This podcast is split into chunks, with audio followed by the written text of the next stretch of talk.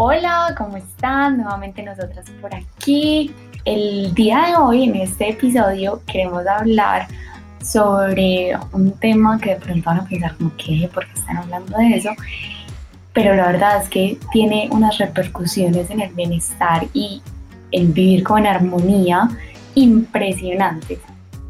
Eh, vamos a estar hablando, aprovechando que estamos en el mes de la madre, sobre el femenino, la, nuestra relación con las mamás y que hay un montón de cosas ahí, palabras hasta extrañas que para muchos son desconocidas, son raras y para eso tenemos invitada a alguien muy especial que ya nos va a contar como por qué la tenemos a ella aquí de invitada y ella qué sabe de esto y cómo fue que llegó a trabajar con mujeres para sanar su femenino y bueno, sin más preámbulo, eh, tenemos a Caro Ramírez aquí y vamos a estar hablando de todo esto en el episodio de hoy. Hola, Juli, mil gracias por esta invitación. Estoy absolutamente feliz y súper emocionada de estar acá. Siento que estoy como haciendo parte de un bebé que nació en conversaciones, en ideas, en proyectos y que hoy es real y me siento absolutamente afortunada por estar acá siendo parte de la gestación de este bebé. Así es, Caro, mil gracias por aceptarnos la invitación. Sí, no, hoy vamos a hablar de un tema y precisamente tenemos una experta. Yo quisiera que nos contaras un poquito más de tu background, como de tu historia y qué te llevó como a eso que ya nos vas a explicar del femenino y el masculino. Bueno, María, a ver, en mi historia mi historia con la relación con el femenino y con el masculino empieza con un diagnóstico de varios poliquísticos. Y digo un diagnóstico porque muchas veces realmente no es una condición, sino que es un diagnóstico a partir de una irregularidad en el ciclo menstrual. Entonces yo tuve una amenorrea, que es una ausencia de sangrado durante mucho tiempo, y me diagnosticaron síndrome de varios poliquísticos y empezaron a tratarlos con eh, anticonceptivos, con pastillas anticonceptivas, que pues es como lo más normal dentro del mundo de la medicina tradicional. Y bueno, yo seguí con mi vida y con un ciclo regular, entre comillas, en el que sangraba cada mes, pero era pues un sangrado de pastillas. Y a medida que fue pasando el tiempo, pues yo decidí en un momento empezar a a eliminar y a como a distanciarme de cosas que no eran absolutamente necesarias en mí y consideré que las pastillas anticonceptivas no eran necesarias porque no estaba realmente buscando protegerme de un embarazo ni nada por el estilo y la suspendí. Y cuando la suspendí, otra vez volvió la condición de amenorrea, pues no me llegaba el periodo. Entonces empecé a tratarlo con medicina alternativa, con acupuntura, con otras terapias diferentes y en ese momento empecé a recuperar el ciclo desde ese lugar. Luego me fui para Holanda y pues allá me fui a hacer una maestría en ingeniería química. Yo soy ingeniera química y encontré una beca allá para hacer una maestría, para trabajar y estudiar. Y cuando me fui, empezó otra vez el ciclo a ir y a venir hasta que llegó un momento en el que pues yo dije, necesito realmente atender esto, porque había identificado ciertas pistas de cuando el ciclo se iba y cuando volvía, pero me desconcertaba que llevara seis meses sin sangrado. Entonces empecé a buscar un montón de posibilidades, eh, pues porque allá era un nuevo lugar, porque no tenía mi acupunturista, ni mi médico chino, ni nadie que pudiera ayudarme y encontré a Laura de Qué Buena Salud porque empecé a buscar a través de sincronizaciones de útero y bendiciones de útero. Entonces ahí me encontré con un libro que se llama Luna Roja de Miranda Gray. Y resulta que pedí una cita con Laura, pero ella vive en Bogotá. Entonces yo estaba en Holanda y ella me dijo, pues realmente la terapia es una terapia energética, parecía al Reiki, entonces eh, es presencial. Eh, mira si en Holanda puedes encontrar a alguien. Y buscando me di cuenta que Miranda Gray estaba haciendo un workshop, pues una certificación mm, en Noruega por esos días, como a los tres meses de yo empezar a buscar, era esa certificación. Y los requisitos para esa certificación eran leer el libro, leer Luna Roja y luego pues nada, inscribirse, pagar e ir. Entonces yo dije, bueno, esto es un fin de semana, yo podría irme, pues con lo de mi trabajo y mi, todo lo que estaba haciendo, voy a pedir permiso. Y me fui. Y me fui creyendo que me iba para encontrar una forma de sanar mi irregularidad y mis ovarios poliquísticos. Pero resulta que antes de eso, obviamente empecé a leer el libro y eso empezó a transformar un montón de cosas de las que yo no tenía ni idea. Porque empecé a darme cuenta lo poco, casi nada, que sabía sobre mí misma. No tenía ni idea cómo funcionaba, no tenía ni idea que muchas respuestas emocionales venían por esas dinámicas hormonales que se mueven por el ciclo natural y nunca nadie me había explicado más allá de la biología de estrógeno y progesterona y eso que pues ya era mucho decir. Entonces yo empecé a leer ese libro que no es tanto en el plano científico, sino mucho más en lo que se siente emocionalmente y me empecé a dar cuenta que tenía mucho sentido las pistas de las que les hablaba al principio, porque yo me di cuenta, por ejemplo, que había momentos en los que mi ciclo volvía cuando estaba rodeada de amigos con los que me sentía muy segura, de amigos hombres, o sea, de presencias masculinas con los que yo era yo, tranquila, con los que no, no sentía que tenía que sostener todo el tiempo, que no me tenía que hacerla fuerte, sino que yo me relajaba con ellos y cuando eso pasaba, pues venía mi menstruación. Entonces yo ya tenía unas pistas, pero no tenía realmente una base que, que, explicara por qué estaba pasando eso. Y de hecho yo hablaba con una amiga y yo, es que cuando hablo, por ejemplo, con, había un amigo serbio que es uno de mis mejores amigos, me lo encontré allá en Holanda, y cuando hacíamos trabajos juntos, mi ciclo volvía y era por la confianza plena con la que yo me sentía con él. Y ahí viene un poquito de lo femenino y lo masculino, porque además para hablar de femenino, pues es imperioso hablar de masculino, porque lo femenino recibe, lo femenino recibe, pero a veces se nos olvida que lo femenino también necesita soltar para poder seguir recibiendo.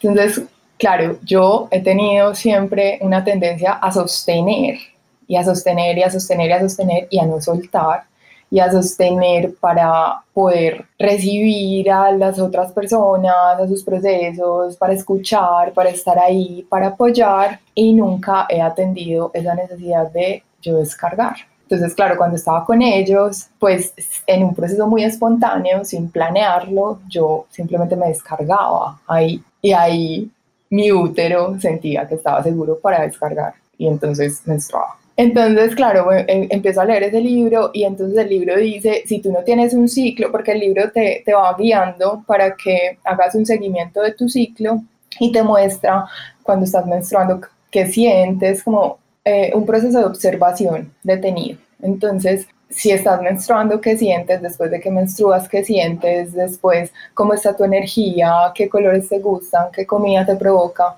Pero como yo no tenía la guía de mi, de mi sangrado, entonces el libro te empieza a decir, bueno, si no lo tienes, empieza a mirar qué pasa con la luna y a sincronizarte con ella o a observarte con ella. Entonces hay ejercicios simples como sal a caminar en la noche y siente la energía de la luna en cada fase y ve guiándote, entonces en luna nueva siento esto, en creciente siento esto, en llena, y vas completando el ciclo de la luna y vas mirando cómo estás. Cuando yo llegué a la certificación con Miranda Gray, yo ya había observado tanto esas emociones que yo sabía cuándo me tenía que venir por mi ciclo emocional. Entonces, cuando yo estaba ahí en, en la certificación, yo en un momento le dije, es que yo sé, debería estar menstruando, pero tengo amenorrea hace seis meses y yo estaba súper preocupada, o sea, yo estaba esperando que ella me dijera, no, ¿cómo así? Estás llevada, más porque la tendencia a darse látigo,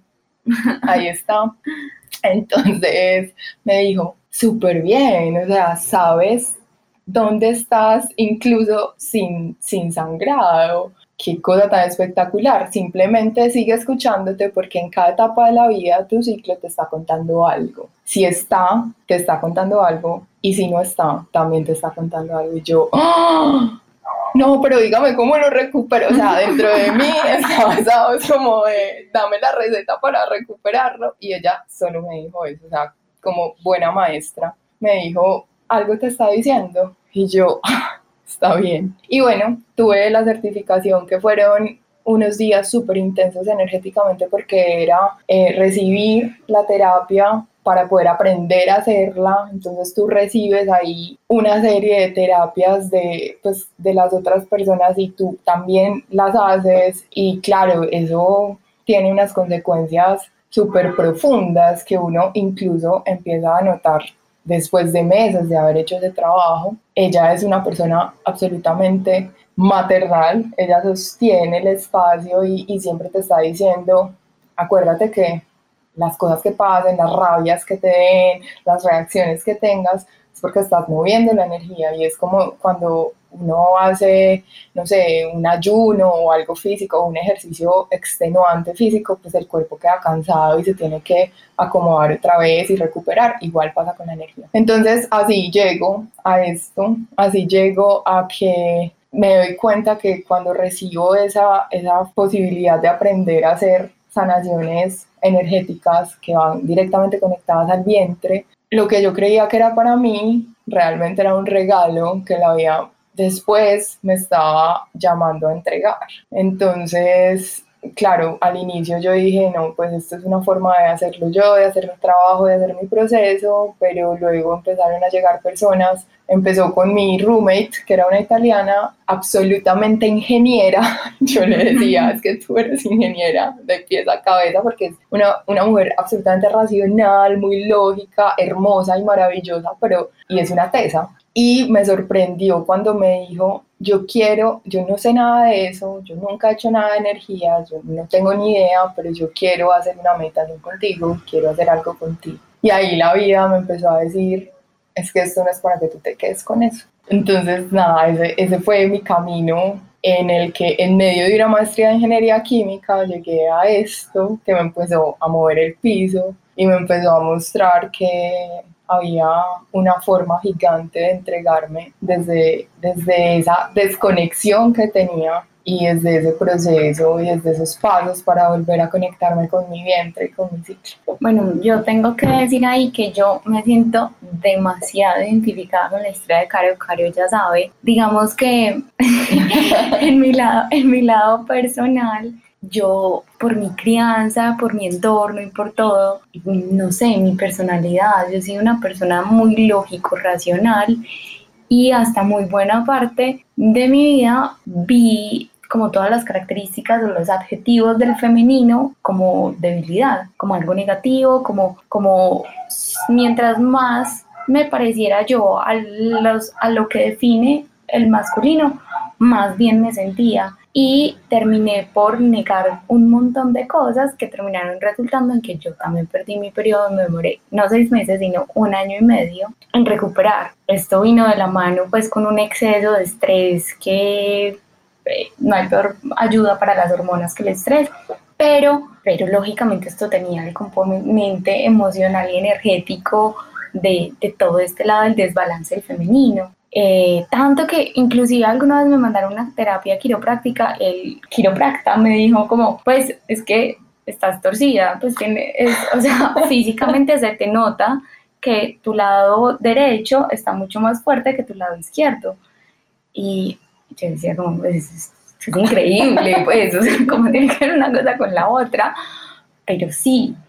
Y todo esto, aquí se empiezan a unir un montón de cosas y es nuestras madres. Total. O sea, cómo se junta, Caro, esta relación de nosotras, ay, perdón el uso de tantos anglicismos, pero como se dice, embrace, como de Sí, para apropiarnos. Apropiarnos de nuestro femenino. ¿Cómo se junta ahí eso con, con nuestra relación con nuestras mamás, con nuestras abuelas? Absolutamente, la pregunta. Pero esperen, antes de que antes de que Caro responda esa pregunta tan interesante, yo siento que no puedo dejar pasar unas cosas que estaba sintiendo dentro de mí mientras Caro contaba su historia. Y es que ese es el momento en que se empiezan a unir un montón de puntos. Pues la historia, cuando uno cuenta su historia y cuando uno se pone, cuando uno se pone a investigar en uno mismo, es cuando se le empieza a abrir a uno un panorama. Entonces, pues no sé si fue de manera muy intuitiva lo que te pasó a ti, pero me parece súper, súper bonito. Y también algo que no puede dejar pasar es que tenemos, pues nosotras las mujeres tenemos a veces mucho desconocimiento y nos queremos alejar demasiado del tema menstrual o de lo que pasa dentro de nosotros. Aquí mi querida amiga Juli, cuando teníamos nuestras conversaciones, cuando estábamos juntas en Medellín, ella incluso es impresionante, Caro, porque ella me prestó un libro que creo que es de la, una de las autoras. Em, no, creo que es de las mismas autoras porque es que... No, no es de, no, es de Miranda Gray, es de Alexandra Pope y...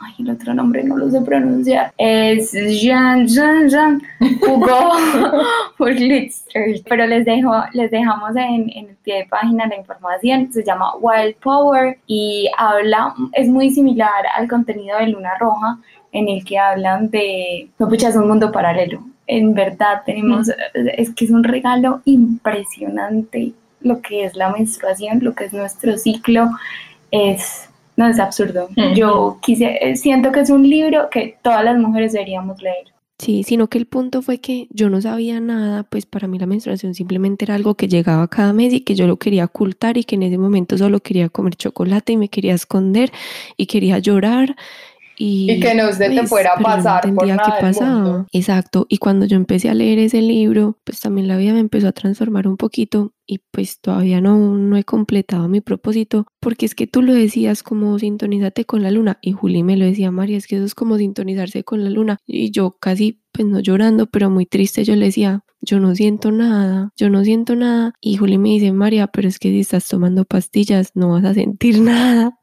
Y ya, entonces ya me decía, es como un radarcito. Entonces tú tienes el radar apagado. Y yo decía, y yo ahora todavía me siento triste porque no he podido pues hacer como una transición, pero yo sé que lo voy a lograr porque está dentro de mis metas y mis planes. Pero el hecho es que ese libro me permitió como quitarme la venda de los ojos porque simplemente yo para mí la menstruación era lo peor que me podía pasar cada mes donde, mi, donde yo me sentía aplastada, donde me sentía hasta más fea, esa palabra es muy fea, muy fea, pero donde no me sentía bien, bueno, entonces como que empecé a conectar esos puntos y bueno, ahora volvamos a la pregunta de Juli que estamos en el mes de las madres, pero después no, si, si me puedes como hablar de eso un poquito porque yo siento que pues tengo mi radar apagado y que, que es eso de la luna y para mí sigue siendo un tema muy extraño, pues porque la verdad está en, el, en los temas del mundo, pero no, no está no está en mi interior. Y lo último que, tenía que decir, niñas, es que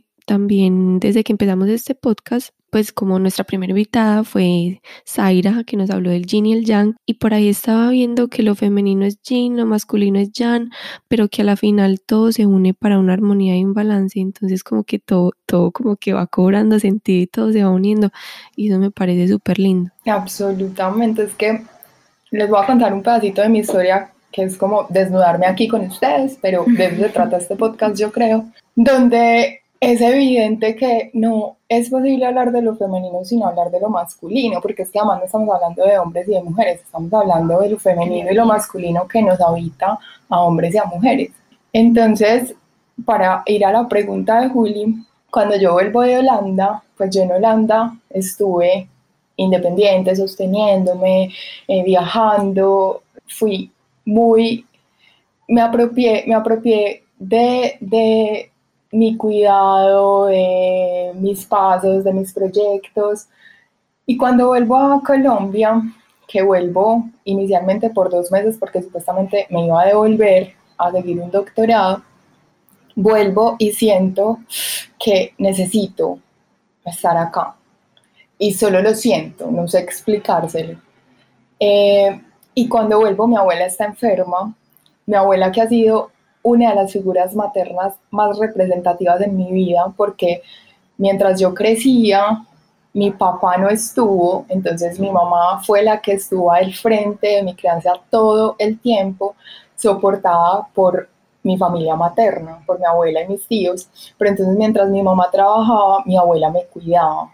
Entonces mi conexión con mi abuela era a un nivel que yo no se los puedo explicar, o sea, eso era de profundidades astronómicas. Y cuando yo vuelvo, mi abuela tiene un diagnóstico de cáncer de pulmón. Entonces yo digo, no, yo me voy a dedicar a, a estar con ella. Y estuve esos dos meses cuidándola, ahí con ella. Al principio caminábamos juntas, la llevaba a tomar el algo, pues llevábamos mucho tiempo sin vernos. Todo el tiempo que yo estuve en Holanda no nos vimos, como un año y medio. Luego la había visto en un viaje a Estados Unidos y luego pues la vi cuando regresé a Medellín. Entonces ella, me acuerdo mucho que salíamos y caminábamos de la mano y ella, como ya estaba tan alcanzada en los pulmones, caminaba muy despacio y ella tenía un asombro absoluto por todo y se paraba y miraba las flores, entonces me hacía, era un acto de meditación absoluto. Entonces me hacía detenerme mirar las flores y, y, sentir el calorcito de la mano y caminar con ella. Esos dos meses fueron hermosos, pero también fueron dolorosos porque fue ver cómo se apagaba la vida de esa abuela que me había nutrido todo el tiempo. Esa abuela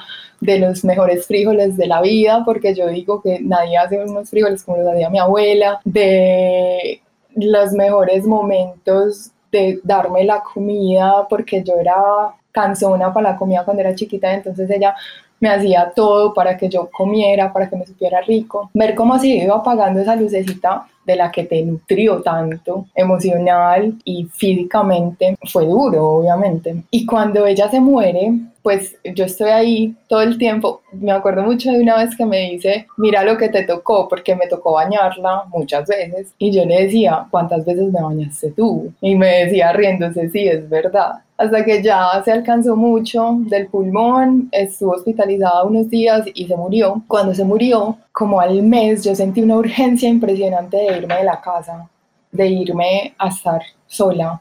Y en ese momento lo vi como que yo me sentía aprisionada y, sentía que, que necesitaba esa independencia que había logrado en Holanda, que necesitaba estar otra vez a cargo de, de mí y no estar dependiendo de mi mamá. Pero esa decisión así, tan súbita, ahora vista desde otro lado, también fue parte de una ruptura que yo tenía con mi madre. Y obviamente eso tiene todo que ver con mis irregularidades en el ciclo. Porque es que cuando estamos en ruptura con la madre, no estamos en ruptura simplemente con la persona, estamos en ruptura con la energía. ¿Y qué es la madre? Es la vida, es la vulnerabilidad, es la capacidad de recibir y a mí me cuesta, todavía me cuesta, ya, ya sé que, que es parte de lo que necesito observar constantemente, pero me cuesta mucho recibir. O sea, yo tengo un amigo que es mi gran maestro en eso, que cada que me, me dice, tú eres hermosa y me abraza y él no sabe qué hacer conmigo y yo me siento incómoda. Antes mucho más, ya no tanto, ya lo abrazo y le agradezco, pero me cuesta recibir. Entonces, claro, esa independencia me duró como seis meses y luego la vida me devolvió a vivir con mi mamá otra vez, porque es que todavía había muchas cosas en esa conexión por sanar. Y cuando me devuelve a mi mamá otra vez, resulta que aparece mi papá, que hacía toda la vida yo no veía. O sea, yo he visto a mi papá como dos veces en mis 27 años y justo en ese momento que yo vuelvo a la casa de mi mamá, él me llama y yo digo, esto no puede ser real, ¿qué es esto? ¿Por qué me está llamando este señor? Pues porque es para mí era una figura totalmente desconocida. Y mi primera reacción es bloquearlo, bloquear el contacto con él, después de hablar y de darme cuenta que él está en, un, en una actitud muy agresiva. Entonces digo, no quiero esto en mi vida, lo bloqueo pero luego en un proceso terapéutico, porque pues yo no solo escucho, yo también necesito descargar lo que les decía ahorita, mi terapeuta me decía, es que tu papá es tu papá y a ser tu papá toda la vida, no es como un amigo en Facebook que uno bloquea. Y yo, ay no, yo pensé que ya la tarea estaba hecha, porque cuando yo lo bloqueé fue después de tener una conversación con él en la que me di cuenta que muchas de mis huidas venían de él, porque él eh, ha estado muy ausente en la mayor parte de su vida y me vi muy reflejada y dije, cómo me cuesta afrontar ciertas situaciones que me incomodan y cómo salgo corriendo. Y ahí le agradecí y dije, gracias por mostrarme esto, pero no quiero esta agresividad en mi vida. Entonces, cuando mi terapeuta me me dice, no, es que hay que, hay que seguir ahí, vuelvo a abrir el espacio, lo busco, ahora soy yo la que lo busco, y eso es, pues fue, ha sido creo que uno de los ejercicios más grandes de conversaciones con mi ego, porque fue como, como así, él no ha estado en ningún momento de tu vida y ahora vos sos la que lo está buscando. Sí, claro, es que soy yo la que está haciendo el proceso, soy yo la que eh, tiene un ciclo irregular y soy yo la que está en, intentando, sanar. y haciendo la tarea, soy yo. Y en ese entonces tenías ¿Y en ese entonces todavía seguías con la irregularidad, pues con la menorrea? No, en ese entonces yo ya estaba aquí en Colombia, eso fue el año pasado, o sea, no les estaba hablando de hace mucho, fue el 2018, segundo semestre, cuando lo volví a buscar. Y ahí yo tenía un ciclo que no se me iba a seis meses, pero que iba y venía. Pues sí que a veces se me corría un poquito. A ver, aquí quiero aclarar algo no quiere decir que si no es de 28 días es que estés irregular, no. Hay ciclos desde 21 hasta 35 días. Eh, entonces, no es que si no te vienen los mismos días todos los meses estés mal, el ciclo puede ir caminando incluso, pero yo sí tenía un mes que no me venía y luego volvía.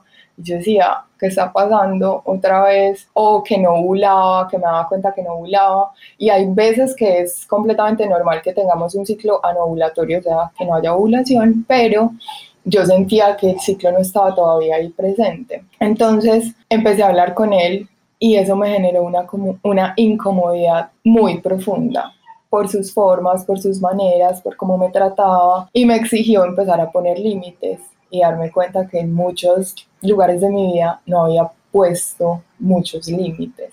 Y a la vez eso generó un acercamiento mucho más profundo con mi mamá. No como la mamá guerrera, tesa, que había sacado a la hija adelante sola toda la vida, sino como la mamá vulnerable que me contaba ya lo que le dolía, que cuando yo le compartía historias de las que él me hablaba, entonces ella me hablaba desde la mujer que también siente, que también tuvo dolor, que también pues fue pareja, no solo mamá, sino pareja de una persona que no estuvo ahí para acompañarla en la crianza de su hija. Entonces empecé a ver a otra mamá que nunca había visto, porque siempre había visto la fuerte, la ruda, la estricta. Mi mamá fue muy estricta en mi crianza porque ella estaba en ese rol de, de no se me va a salir de las manos, de lo mejor que le pueda dar y trabajaba muchísimo. Entonces, claro, yo decía antes que yo no reclamaba la, la presencia de mi papá, que pues que como había sido, había sido perfecto porque gracias a eso era lo que era en el momento de mi vida cuando tenía 18, 19, 20 y sí, fue perfecto porque fue, han sido mis dos maestros más profundos, pero ahora lo reconozco desde otro lugar. Yo sí reclamé mucho la presencia de mi papá porque yo reclamaba una mamá abrazadora, una mamá sensible, una mamá cálida, pero por esa ausencia masculina, el femenino se tuvo que volver fuerte y tapar la vulnerabilidad y tapar la fragilidad. Entonces yo estaba reclamando una mamá sensible, pero realmente también estaba reclamando una presencia masculina. Entonces, ahí es cuando yo recalco mucho que en esa conexión con lo femenino es muy difícil mostrarnos vulnerables si no nos sentimos seguros. Y la seguridad viene de lo masculino y la vulnerabilidad de lo femenino. Entonces, en ausencia de lo masculino, contactarnos con lo femenino es muy complicado. Y era lo que les decía ahorita con mis amigos, cuando yo sentía que me podía descargar, que me podía soltar, relajar, claro, venía mi periodo a mostrarme como, ah, ahora eres un poquito más femenina, o sea, estás un poquito más contactada con esa energía que se permite ser vulnerable. Y lo sentí mucho justo cuando empecé a relacionarme desde ese otro lugar con mi mamá. Entonces, claro, la pregunta de Juli que dice, bueno, ¿dónde entran las mamás acá?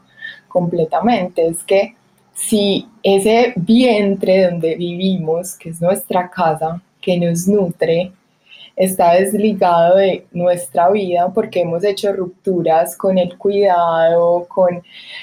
Les pongo ejemplos sencillos. A mí me desesperaba que mi mamá me dijera, ya comiste, porque sentía como que me estaba atacando. pues eh, no les puedo explicar, simplemente sentía, y yo ya había comido, yo como, ah, pues ya estoy demasiado vieja. Para que conozcas más de nuestro contenido, en redes nos encuentras como AcordeFD, Holy.puro y Empoderarte.sana. Claro, es que estaba haciendo una ruptura con, con, ese cuidado y ese abrazo y ese, ese ser que te sostiene, que te recibe, que te, te tiene la comida lista, que te consiente, que te mima porque estaba en ese otro lugar de es que yo tengo que ser fuerte, es que yo tengo que ser capaz, es que yo tengo que ser independiente, es que porque tenés que estar preocupada todo el tiempo, no es preocupada, es que yo tenía barreras gigantes que todavía estoy transitando, que no dejaban entrar ese amor que me estaban entregando, que viene absolutamente ligado con la capacidad de recibir, de recibir amor, de recibir nutrición y de recibir cuidado. Bueno, entonces ahí en esa historia con mi mamá, en la que empiezo a darme cuenta que, que también puedo elegir recibirla y recibirla como mamá y volver a ser hija, porque en algún momento de la vida empecé también a intentar protegerla a ella para que estuviera a salvo, para que estuviera segura, para que estuviera tranquila. Dejé de ser hija Entonces dejé de conectarme con ese vientre que me dio la vida como madre. Y, y cuando hago ese proceso y vuelvo a caer en cuenta de eso y vuelvo a hacer un ejercicio diario de cuando me está entregando y cuando ella está siendo ella, dejarla ser y recibirla y recibir sus desayunos y recibir lo que hace de almuerzo y me deja y, y recibir todo el amor que me entrega a través de diferentes formas. Entonces me doy cuenta que necesito volver a decirme, ¿sabes qué? Es que no tienes que sostener el mundo entero para que todo esté bien. Puedes confiar y puedes recibir. Y creo que ahí eso, eso que tenemos tan bonito de este podcast de la energía femenina y la energía masculina. Si nosotros miramos la energía femenina y la energía masculina desde la naturaleza y desde algo muy visible que es lo sexual, lo femenino recibe y lo masculino entrega. Entonces, cuando lo femenino recibe y lo masculino entrega, ahí empezamos a comprender un poquito las dinámicas de, esas dos naturalezas tan bonitas que se empiezan a complementar. Lo femenino tiene una forma que alberga, ¿cierto? Y que, que nutre, que abraza. Creo que por eso en este momento de mi vida estoy tan conectada con Medellín, porque este valle entre las montañas me recuerda a ese útero que nutre y que abraza, y eso femenino que también se conecta directo con la tierra, porque la tierra nos sostiene, la tierra nos recibe y lo femenino sostiene, pero lo femenino también nos muestra en el ciclo menstrual que necesita soltar y necesita entregar y necesita soltar en medio de, de un ambiente seguro, que no viene de lo externo, sino que viene de la posibilidad de sentirme segura más allá de mis propias fuerzas y capacidades, segura confiando en esa tierra que me sostiene, en ese entorno que me sostiene, en esas amigas con las que no necesito ser fuerte, sino que yo simplemente soy y me desnudo y hablo y cuento y digo lo que me da rabia y lo que no, y lo que me frustra y lo que no. Eso es soltar. En esos días me abrazó un amigo y me dijo, puedes descargar. Y me di cuenta que lo estaba abrazando con los hombros casi en mis oídos, o sea, súper tensa. Cuando me descargué en él, o sea, hice el ejercicio como que mis hombros bajaran y realmente descargar mi peso en él, me puse a llorar. Me puse a llorar de inmediato porque estaba sosteniendo un montón de cosas que sentía que si soltaba, todo se iba a, a quebrar y a desbaratar. Y no, no, no es necesario estar todo el tiempo sosteniendo, podemos soltar. Entonces, es muy bonito cuando nos conectamos con lo femenino desde ahí, porque además eso nos muestra cómo lo femenino fluye, como el agua. En cambio, lo masculino es ardiente como el fuego y por eso relacionamos lo femenino con la luna y, y, sabemos que la luna tiene una influencia enorme en las mareas y las mueve y y mueve los fluidos.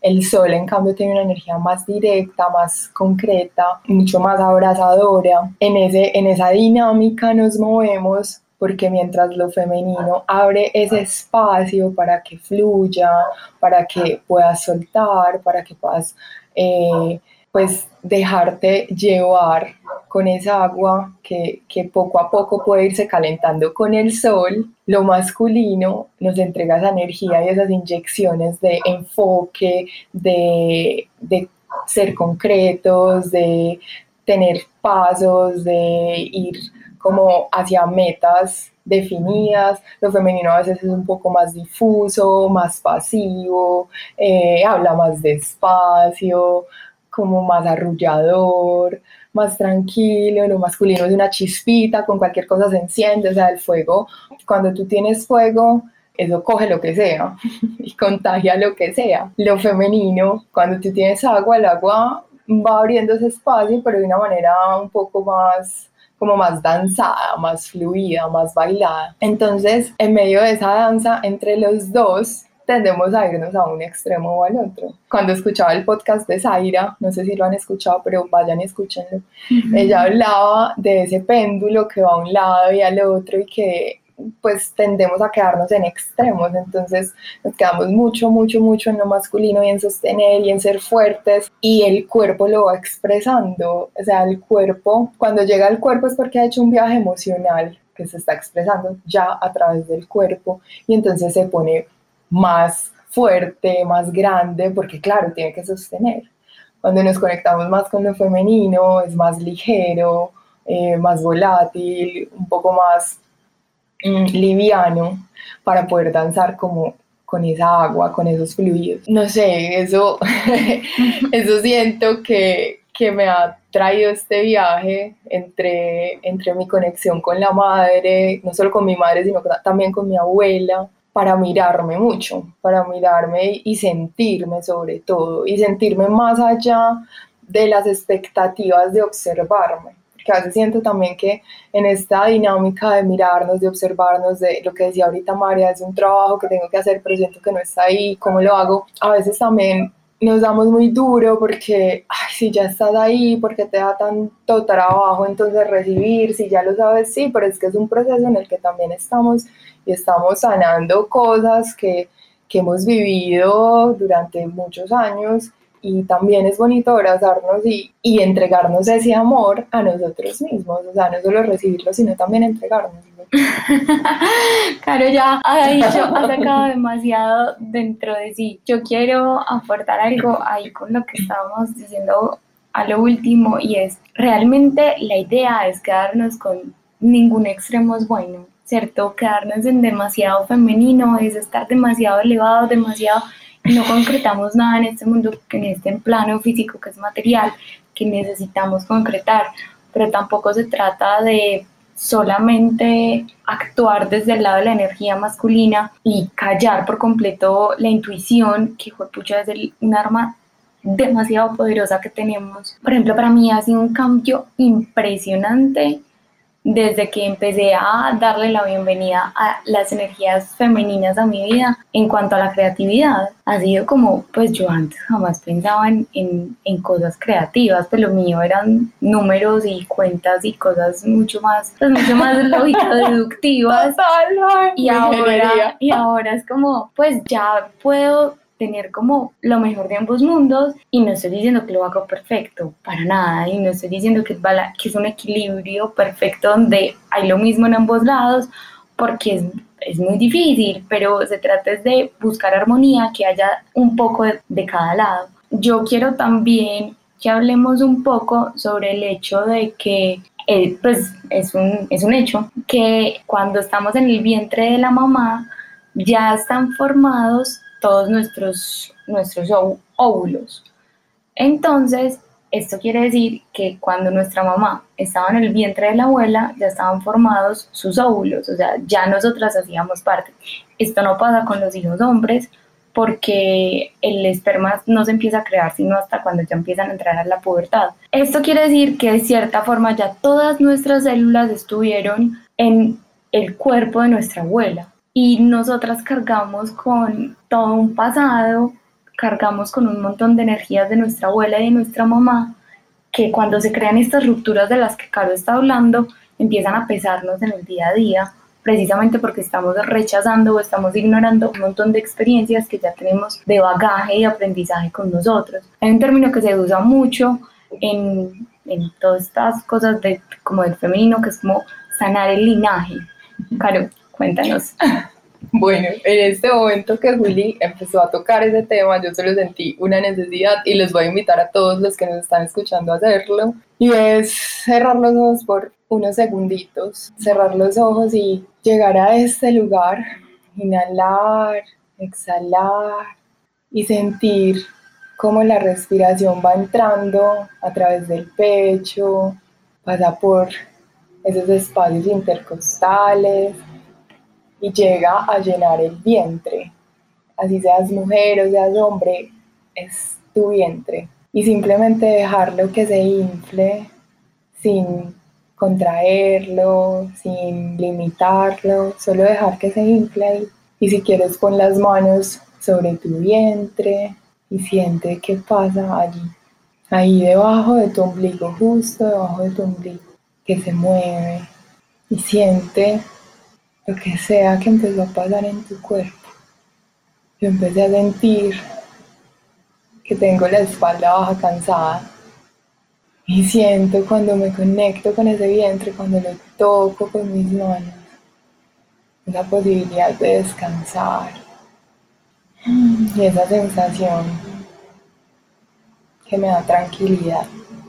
Siente los dedos de tus manos, Mueve despacio los dedos de tus pies y siente que vuelve tu peso a ese lugar donde estás apoyada, donde sea que estés, si estás caminando, si estás sentado, si vas manejando, escuchándonos. Siente que estás otra vez con este peso de tu cuerpo y con la movilidad de tus dedos, de tus manos, de tu cuello.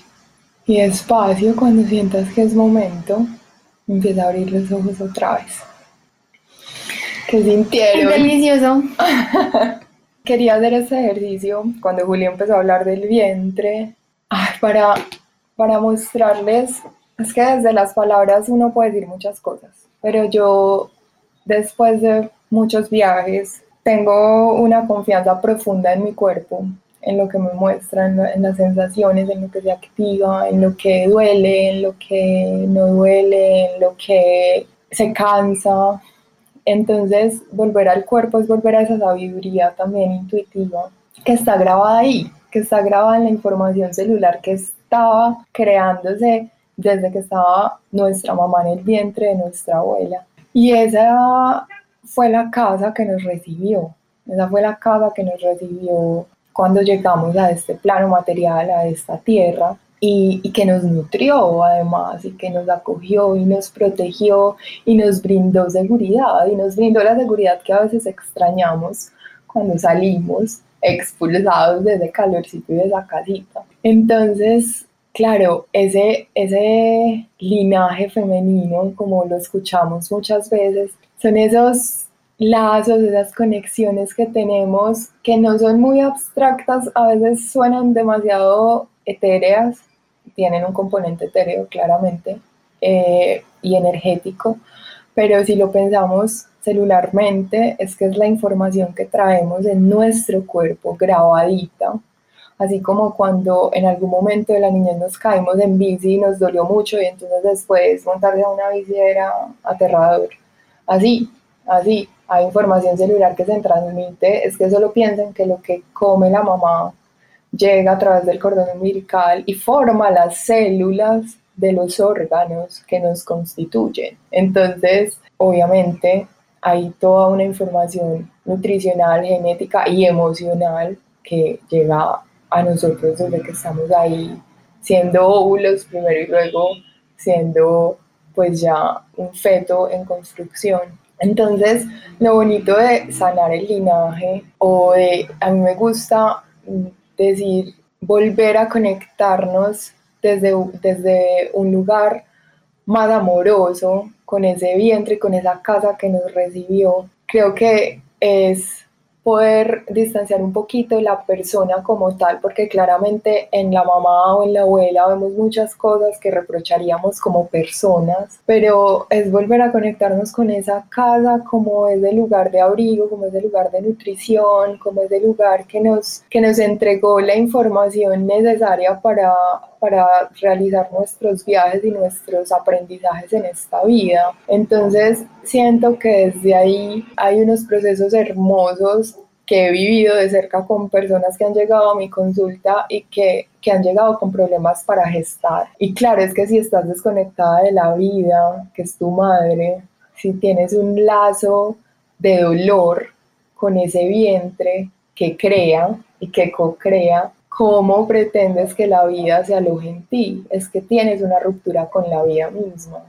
Entonces en tu vientre no hay posibilidad de dar vida o no hay posibilidad de, de recibir esa energía creativa y solo dimensionen esto, es que ahí se forma una vida humana. Yo a veces miro a mi mamá y yo digo como, Dios, esto enorme que soy, que yo? soy yo se hizo ahí. Es impresionante y yo soy más alta que mi mamá, ella es mucho más bajita es que de verdad eso desde la lógica es como inexplicable. Obviamente hay estudios genéticos y está toda la explicación científica, pero solo dimensionarlo es como una maravilla increíble. Entonces, si en ese vientre se puede crear un bebé, se puede crear un hijo, imagínense todo lo que se puede crear desde el vientre. Ahí justo bajo el ombligo hay una energía de co-creación y me gusta decir co-creación para que no se nos olvide que también el universo tiene una energía creadora enorme que nos apoya y que le da los últimos brochazos a los planes que nosotros hacemos. Nosotros hacemos como planes en miniatura y yo siento que la vida llega y nos dice, bueno, yo tengo un poco más de experiencia creando, pues yo toda la vida haciendo esto. Entonces, en esa experiencia de co-creación, también recordamos que podemos sentirnos apoyados y que no estamos solos creando y tirándonos al agua, porque obviamente hay miedo, hay miedo de crear. Pues imagínense el miedo de una mamá creando un hijo que es para toda la vida. Cuando a mi, abuela le preguntaban qué era lo más duro de, de tener un hijo, ella decía, a mí no me importa el dolor del parto, es que eso es una responsabilidad para toda la vida. Ella decía que eso era lo más duro para ella. Entonces, si desde ahí se puede co-crear algo que es vida, imagínense todo lo que nace y lo que pueden hacer de ahí cuando volvemos a conectarnos desde un lugar más sano con, con, esa casa, con ese vientre, con ese hogar, que inicialmente fue la abuela, que luego fue la madre y que luego pues termina siendo nuestro propio vientre. Yo quiero hacerles la invitación a que no se no se abandonen. Creo que ese es un término que me ha acompañado mucho estos días. Y no abandonarse es, atenderse desde la emoción más mínima que nos parezca hasta el conflicto más grande que, que, sintamos que no podemos afrontar. Porque atenderse también es atender a esa abuela que muchos años tuvo conflictos, a esa madre que muchos años tuvo dudas, incertidumbres, atenderse a ustedes es, es atender esas, esas necesidades que fueron siendo heredadas hacia nosotros y que hoy, más allá de un reproche o más allá de mirarlo en clave de trauma, es tal vez mirarlo en clave de posibilidad, de la posibilidad que tengo yo de actuar desde aquí, desde hoy y desde todo lo que me está nutriendo ahora. Creo que eso es lo más bonito de todo esto, que nos devuelven a nosotros como esa magia de crear y de crear con el universo y de, y de sanar, no de quedarnos en, en, el trauma y en el porqué y en es que cuando yo era chiquita mi papá me dejó, entonces sí, pero más allá de eso, pues los porqués nos los pueden dar muchas experiencias traumáticas, pero ¿y entonces qué hago con eso? Yo no puedo cambiar ese hecho, o sea, devolverme al pasado no puedo pero sí me están dando como una varita mágica con la que yo, concretándome, como decía ahorita Juli, en esa acción de la energía masculina, puedo darle la bienvenida a la energía femenina. Fascinados. Estamos, estamos estamos como, ah,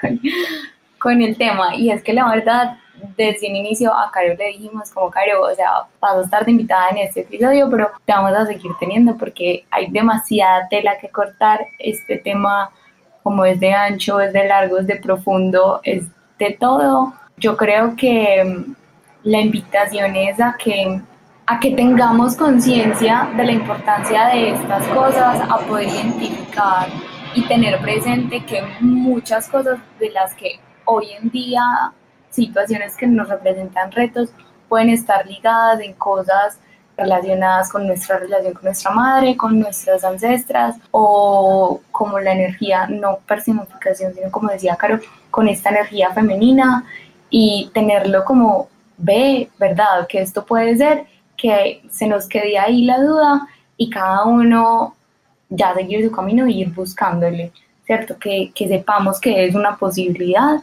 y que el trabajo es muy personal, que es muy hacia adentro. Total, yo los voy a dejar con una invitación un poquito más concreta y es dense la oportunidad, si tienen a su mamá cerca y a su abuela viva todavía, dense la oportunidad de experimentar esa incomodidad que les produce la situación que sea con ellas. Creo que todos tenemos situaciones con las mamás y con las abuelas que nos producen incomodidad desde cualquier punto de vista, en cualquier plano, eh, con la comida o con la plata o con las relaciones eh, con nuestros amigos, no sé.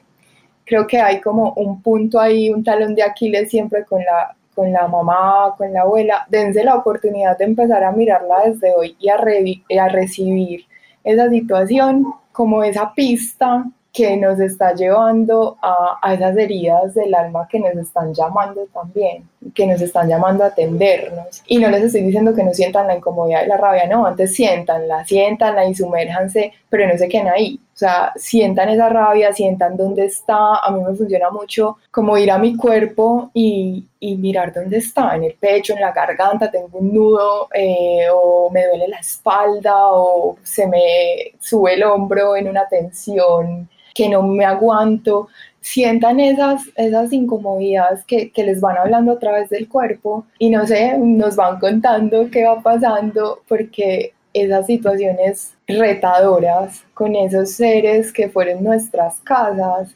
siempre, siempre, es que no son cualquier extraño que nos encontramos en la calle con el que nos, nos ofuscamos, no, son nuestra mamá, nuestra abuela, entonces siempre son pistas de vuelta al corazón. Ay, total, y yo ahora que estoy como más lejitos, pero es impresionante porque me, pues estoy lejos, pero me siento en este momento cerquita de mi mamá y como que siento en este momento una conexión muy linda, pero sin embargo después de este podcast que me, pare, que me ha parecido increíble, también quedo con muchas dudas, con muchas inquietudes y si los que nos están escuchando sienten lo mismo, yo no sé, yo ya voy a tener que pedir una cita con Caro, tener una conversación larga y tendida. Caro, ¿cómo te podemos encontrar? ¿Cómo son tus redes sociales o cómo, cómo podemos hacer? Bueno, me pueden encontrar en Instagram, estoy como Carolina Ramírez Mazo, los dos apellidos son con Z. Súper sencillo. Sencillo, o sea, mi nombre y mis apellidos, Carolina Ramírez Mazo. También tengo un blog en WordPress que es Viajando entre Mundos y pues la verdad es que en Instagram encuentran toda la información, se pueden suscribir como a los programas que tengo, tengo programas de sanación femenina, claro está, y, y bueno, ahí los espero. Por mensaje directo también me pueden contactar, ahí está mi número y me pueden hablar o llamar. Entonces ahí tengo toda la información, arroba Carolina Ramírez Mazo, los dos apellidos con Z.